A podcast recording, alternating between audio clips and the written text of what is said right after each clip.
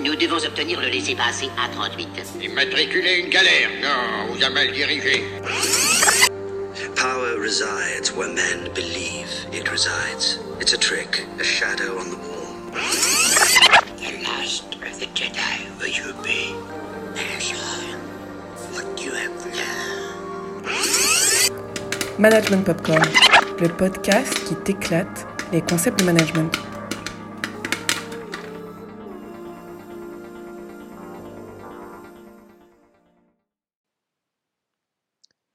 Bonjour à tous, c'est Marina Goguet pour Management Popcorn, le podcast qui aborde les concepts de management à travers des œuvres de culture pop.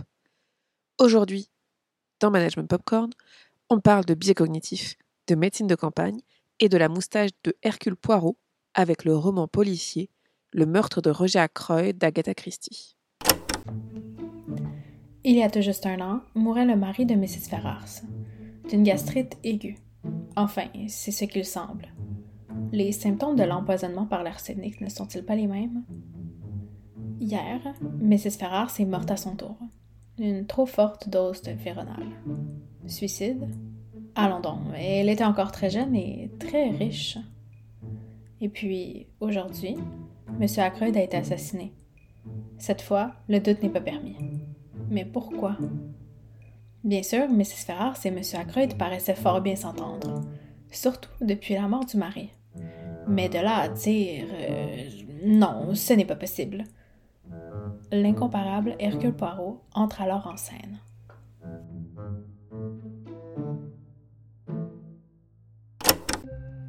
Le meurtre de Roger Ackroyd est un roman de policier d'Agatha Christie, écrit et publié en 1926. Ce roman a rendu Agatha Christie mondialement célèbre et reste parmi les plus connus de son œuvre. À King's Abbot, commune fictive de la campagne britannique, Roger Ackroyd est assassiné dans son bureau. Le détective belge Hercule Poirot s'est installé dans ce village après avoir pris sa retraite. Il se retrouve à mener l'enquête, accompagné de son voisin, le docteur Shepard, qui est également le narrateur du roman. Agatha Christie utilise plusieurs trucs et astuces pour détourner notre attention du véritable meurtrier. Car, attention, spoiler alert, si vous n'avez pas lu le roman, mais le meurtrier n'est nul autre que le docteur Shepard, le narrateur du roman. Cette idée d'un narrateur coupable aurait d'abord été suggérée à Agatha Christie par une discussion avec son beau-frère, qui aurait affirmé avoir très envie un jour de lire un roman de Sherlock Holmes, où Watson serait coupable. À la sortie du livre, le meurtre de Roger Ackroyd fut très critiqué par les contemporains d'Agatha Christie, parce que les critiques voyaient la pirouette de mettre le narrateur comme étant le meurtrier une atteinte au principe du roman policier. Dissimuler l'auteur du crime, ça s'apparenterait un peu à une trahison. Dans son autobiographie, Agatha elle, elle s'est défendue. Elle affirme notamment ne pas avoir triché vis-à-vis des règles d'un roman policier. Hein, dans un roman policier, le but c'est de ne pas mentir au lecteur. Il peut y avoir des omissions, mais il ne faut jamais mentir. Et elle écrit ces, mots. Certes, beaucoup prétendent que le meurtre de Roger Ackroyd est une tricherie, mais qu'ils le lisent avec grande attention et ils verront qu'ils se trompent. Une phrase ambiguë permet de dissimuler les inévitables sauts dans le temps. Quant au docteur Shepard, il éprouve un malin plaisir à n'écrire que la vérité. Pas toute la vérité, mais la vérité quand même. Et puis, on peut entendre, dans un extrait du chapitre 27, le docteur Shepard s'exprimer ainsi. Je suis assez content de mes talents d'écrivain, et en particulier du paragraphe suivant. La lettre lui avait été remise à 9h moins 20. Il ne l'avait toujours pas lu quand je le quittais, à 9h moins 10 exactement. J'hésitais un instant sur le seuil, la main sur la poignée, et je me retournais en me demandant si je n'oubliais rien. On ne pouvait pas mieux dire et comme vous le voyez, tout est vrai. Mais imaginez que j'ai fait suivre la première phrase d'une ligne de point de suspension. Quelqu'un aurait-il simplement cherché à savoir ce qui avait pu se passer pendant ces dix minutes?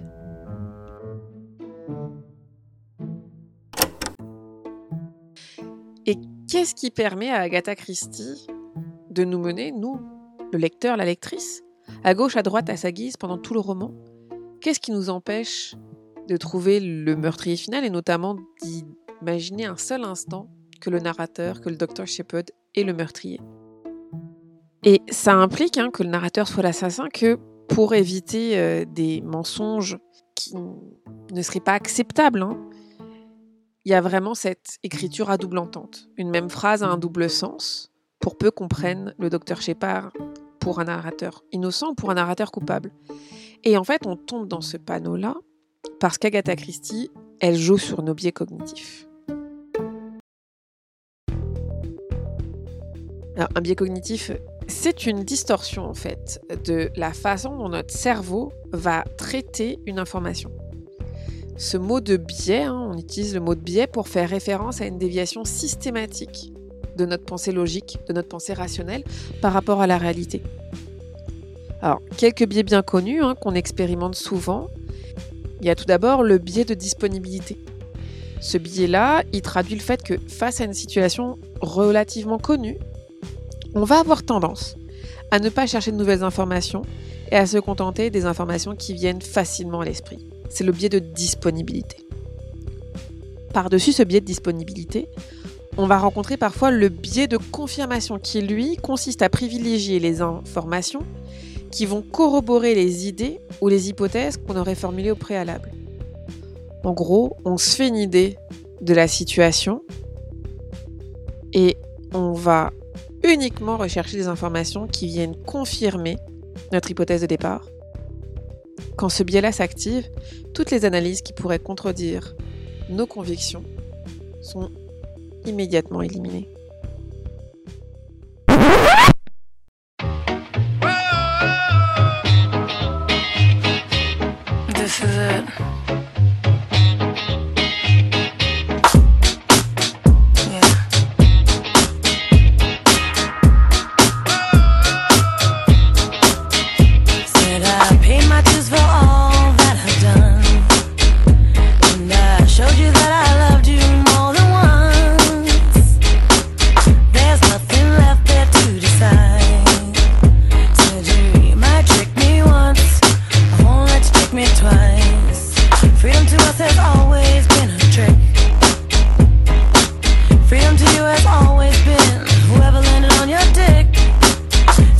you one too many times.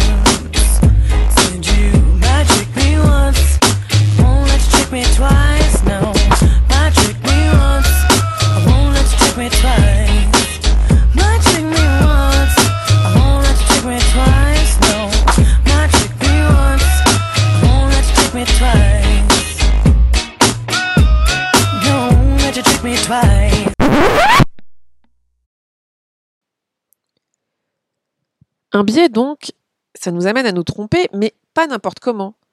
On se trompe d'une façon bien précise, et notamment, en général, on se trompe tous de la même façon. Ainsi, on se trompe sur le compte du docteur Shepard. Mais on se trompe tous, et tous, on le croit un honnête docteur, un brin ringard, et donc complètement inoffensif. Nous, le lecteur, la lectrice, comme les différents protagonistes de King's Abbott dans le roman, hein, voire comme Hercule Poirot d'ailleurs, qui quasiment jusqu'à la toute fin se laisse piéger, on voit le docteur Shepard comme un honnête docteur. On écoute un extrait de conversation à ce sujet entre le docteur Shepard, sa sœur Caroline et Flora, la nièce d'Ackroyd. Mais c'est Hercule Poirot Vous voyez qui je veux dire, le détective privé? Il paraît qu'il a fait des choses fantastiques, comme dans les romans policiers. Il a pris sa retraite l'année dernière pour venir se fixer ici. Mon oncle savait qui c'était, mais il avait promis de n'en rien dire à personne. Monsieur Poirot ne voulait pas être importuné. Hmm, c'était donc ça. énonçai-je avec une lenteur pensive. Vous avez sûrement entendu parler de lui? J'ai beau n'être qu'une vieille baderne, comme dit Caroline. J'en ai effectivement entendu parler, tout récemment. Incroyable! commenta Caroline. J'ignore à quoi elle faisait allusion. À son propre manque de perspicacité, sans doute. Je pesais mes mots. Vous souhaitez le rencontrer, mais pourquoi? Mais pour qu'il enquête sur ce meurtre, bien sûr, lança Caroline. Ne sois donc pas aussi stupide, James. Ma question n'avait rien de stupide, mais Caroline ne voit pas toujours où je veux en venir. Vous ne faites pas confiance à l'inspecteur Davis? Bien sûr que non, décréta Caroline. Et moi non plus. À l'entendre, on aurait pu croire que c'était son oncle qui avait été assassiné. Et qui vous dit qu'il acceptera de se charger de l'affaire? Il a pris sa retraite, rappelez-vous. Voilà pourquoi j'aurais besoin de votre aide, reconnut Flora avec simplicité. Il va falloir le décider. Êtes-vous sûr de prendre le parti le plus sage? demandai-je avec gravité. Mais oui, elle en est sûre, trancha Caroline. Je l'accompagnerai moi-même si elle veut. Sans vouloir vous offenser, Miss Shepard, je préférais que ce soit le docteur qui m'accompagne. Flora sait se montrer directe quand il le faut. Une allusion plus discrète eût été sans effet sur Caroline. Avec tact, la jeune fille justifia la fermeté de ses propos. Voyez-vous, c'est le docteur Shepard qui a découvert le corps. Et en tant que médecin, il serait mieux placé que quiconque pour éclairer M. Poirot.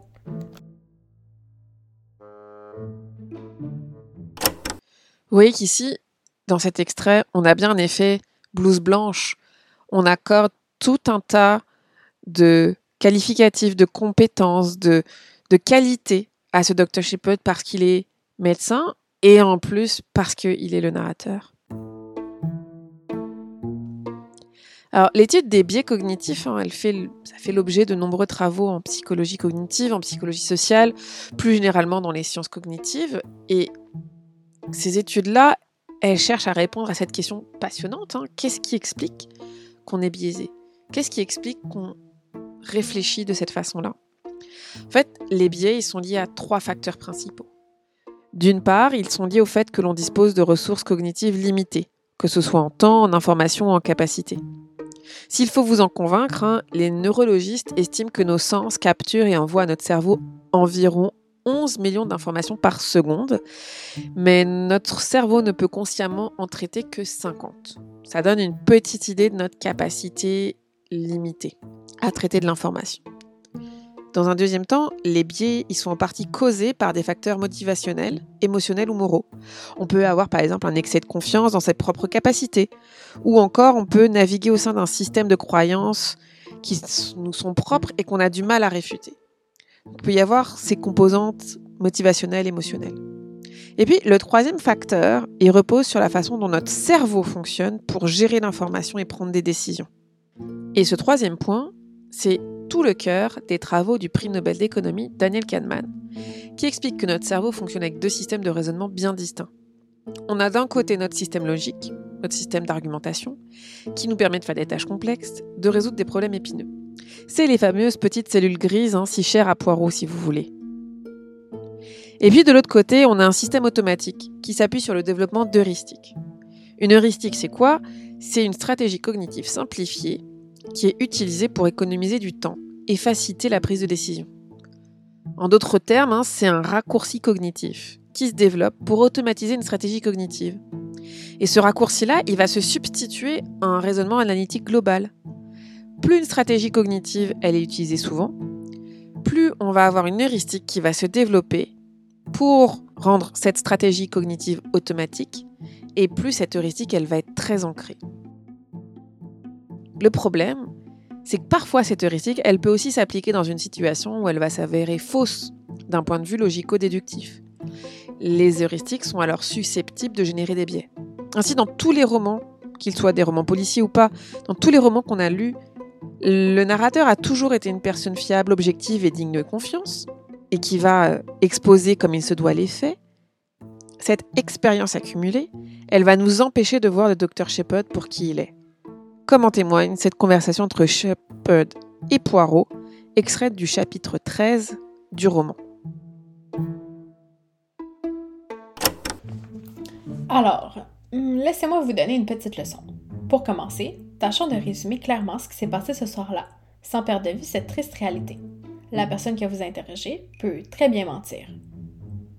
Quelle méfiance fis-je étonnée.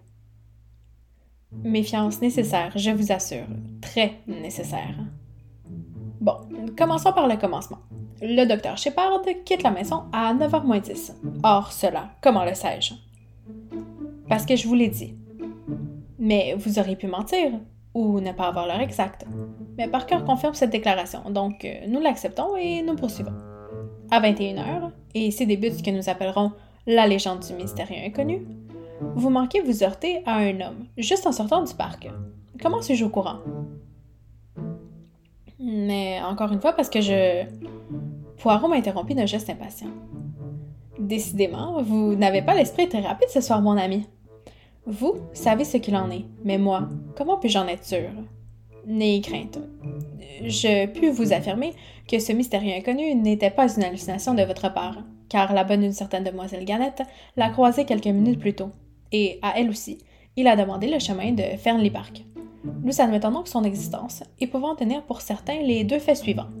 Primo, il ne connaissait pas la région. Secundo, il ne cherchait pas à se cacher, quelle que fût la raison de sa visite. Sinon, il n'aurait pas demandé deux fois le chemin de Fernley. Deux systèmes cognitifs distincts donc. Le système 1, qui est rapide, intuitif et émotionnel. Le système 2, qui est plus lent, plus réfléchi, plus contrôlé, plus logique. Voici un petit exemple un peu différent et que j'affectionne tout particulièrement pour illustrer ces deux systèmes. Imaginez que vous ayez un verre et une bouteille qui coûtent 1,10$. Imaginez maintenant que la bouteille coûte 1 dollar de plus que le verre. Quel est le prix du verre?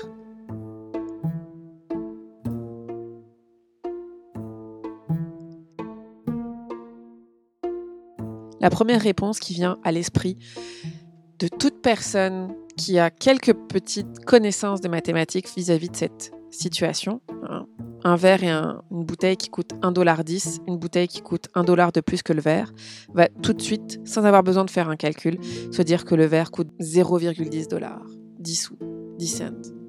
Mais si le verre coûte 10 cents, la bouteille coûte 1 dollar de plus, donc 1,10$, donc l'ensemble coûte 1,20$. En fait, le verre coûte 5 cents, la bouteille coûte 1,05$ et l'ensemble coûte 1,10$. Et pourtant, cette situation-là, ce petit problème-là, du verre et de la bouteille, vient activer une heuristique, une heuristique mathématique qui nous permet très facilement, sans qu'on ait besoin de faire le calcul, de trouver une réponse à ce problème. Et c'est normal parce que si je vous avais dit que vous aviez une bouteille et un verre qui coûtent 1,10$ et que la bouteille coûte 1 dollar, pas un dollar de plus, coûte 1 dollar effectivement, le verre coûte 10 sous. Et on est très souvent confronté à des situations où on a un prix total, le prix d'un des deux objets, et où, si c'est facile, ben, on va automatiquement savoir le prix du deuxième objet. Sauf que là, c'est pas qu'on a le prix d'un des objets, on a la différence de prix entre les deux objets, et donc on a une heuristique qui s'active. Quasiment tout le monde a la même, quasiment pour tout le monde. Vous avez ce chiffre de 10 sous, 0,10 cents, qui arrive en tête. Et donc c'est ça, on est biaisé, on est tous biaisés de la même façon, parce que notre système 1, qui est automatique, cette heuristique-là, nous est venue beaucoup plus facilement et à un coût beaucoup plus faible que euh, le vrai calcul, parce qu'on est capable de le faire, c'est ça le paradoxe, on est parfaitement capable de le faire, mais il est plus lent et plus coûteux cognitivement. En comprenant que les heuristiques sont au cœur de nos comportements, on peut d'une part mieux comprendre comment on raisonne, comment on réfléchit et donc pourquoi et comment on se trompe parfois. Et puis, bah, on peut d'autre part agir vis-à-vis de ces heuristiques.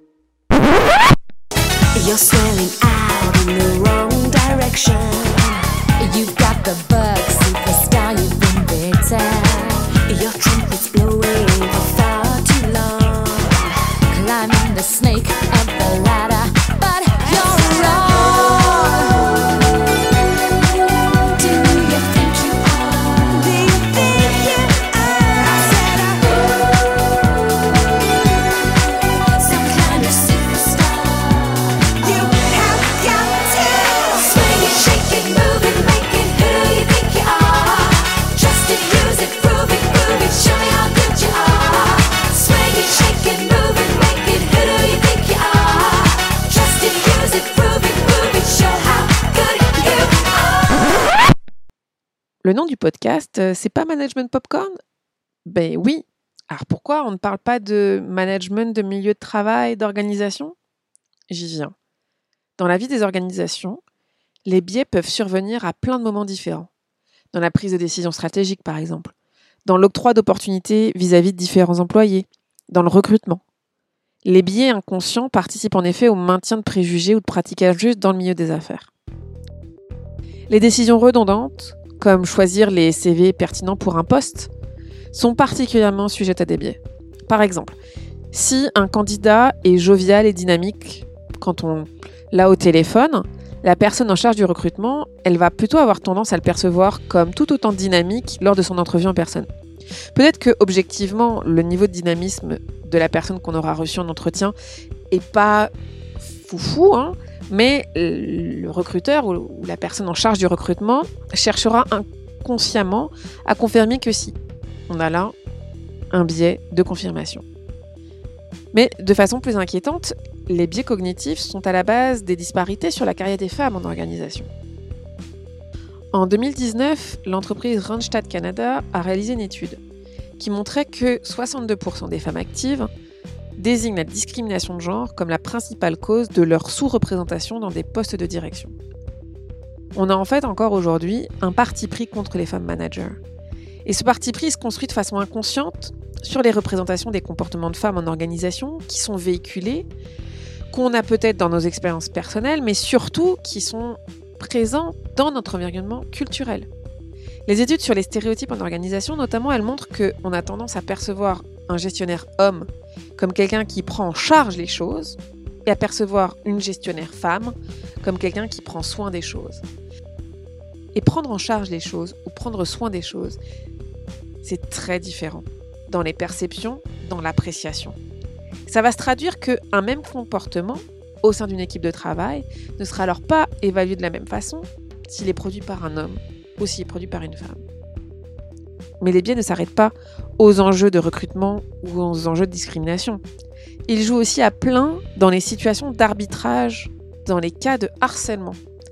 C'est ce que montre notamment une recherche de l'équipe de chercheurs de Donald Klemper. Et cette étude, elle montre que les employés qui rapportent avoir vécu des actes d'hostilité au travail sont souvent perçus par leurs gestionnaires comme ayant fait preuve de comportements déviants eux-mêmes. C'est complètement paradoxal, mais ce que nous montre cette étude, c'est que la victime devient le bourreau et que les perceptions que les gestionnaires ont des gens qui sont harcelés au travail est extrêmement biaisée. En somme, un employé ou une employée se disant victime d'actes hostiles est perçu par son gestionnaire comme étant l'instigateur ou l'instigatrice de ces actes-là. il y a plus terrible encore, les personnes posant des gestes déviants sont quant à elles excusées lorsqu'elles sont très productives. Et les victimes sont d'autant plus blâmées quand elles sont plus faiblement performantes.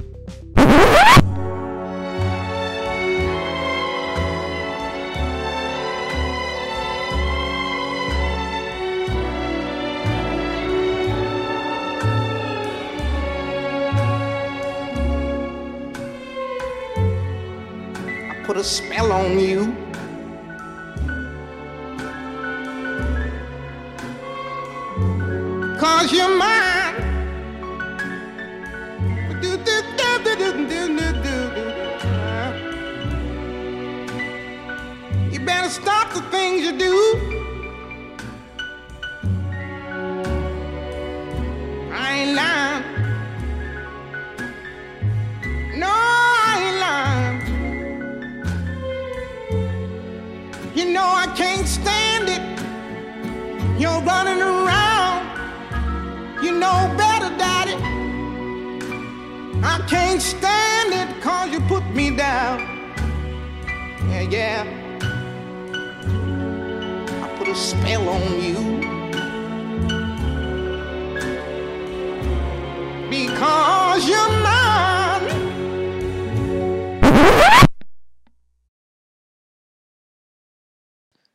Pour conclure, j'aimerais revenir sur un point que j'ai abordé il y a quelques minutes.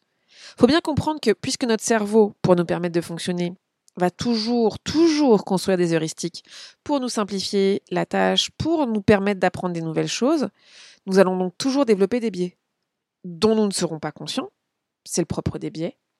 Enfin, pas conscients jusqu'à ce que notre environnement social, les gens qui nous entourent, les collectifs, la société nous les révèlent. Il reste des dizaines, hein, peut-être même des centaines de biais sur lesquels on pourrait s'attarder pour mieux comprendre comment notre cerveau prend des décisions, perçoit euh, les dynamiques d'équipe, nous guide dans notre appréciation de nos collègues et des comportements de nos gestionnaires ou de nos employés. Et oui, tout le monde est biaisé et tout le monde restera biaisé. S'il fallait peut-être une dernière preuve de ça, en revenant au meurtre de Roger Ackroyd. En 1998 est sorti un livre qui s'intitule Qui a tué Roger Ackroyd? et ce livre est écrit par Pierre Bayard. Cet auteur avance une hypothèse. Il émet l'hypothèse que Poirot se trompe et que Poirot se trompe vis-à-vis du docteur Shepard.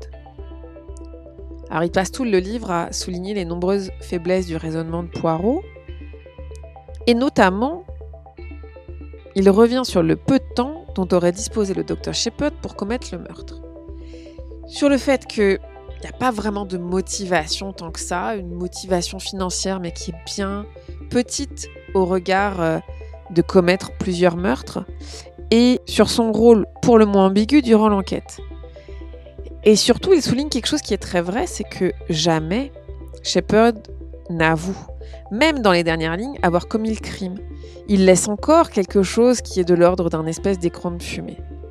Et donc en fait, Pierre Bayard avance une autre possibilité, un autre coupable. Il suggère que ce serait Caroline Shepard, la meurtrière, et que le docteur Shepard, son frère donc, accepterait le blâme pour la protéger.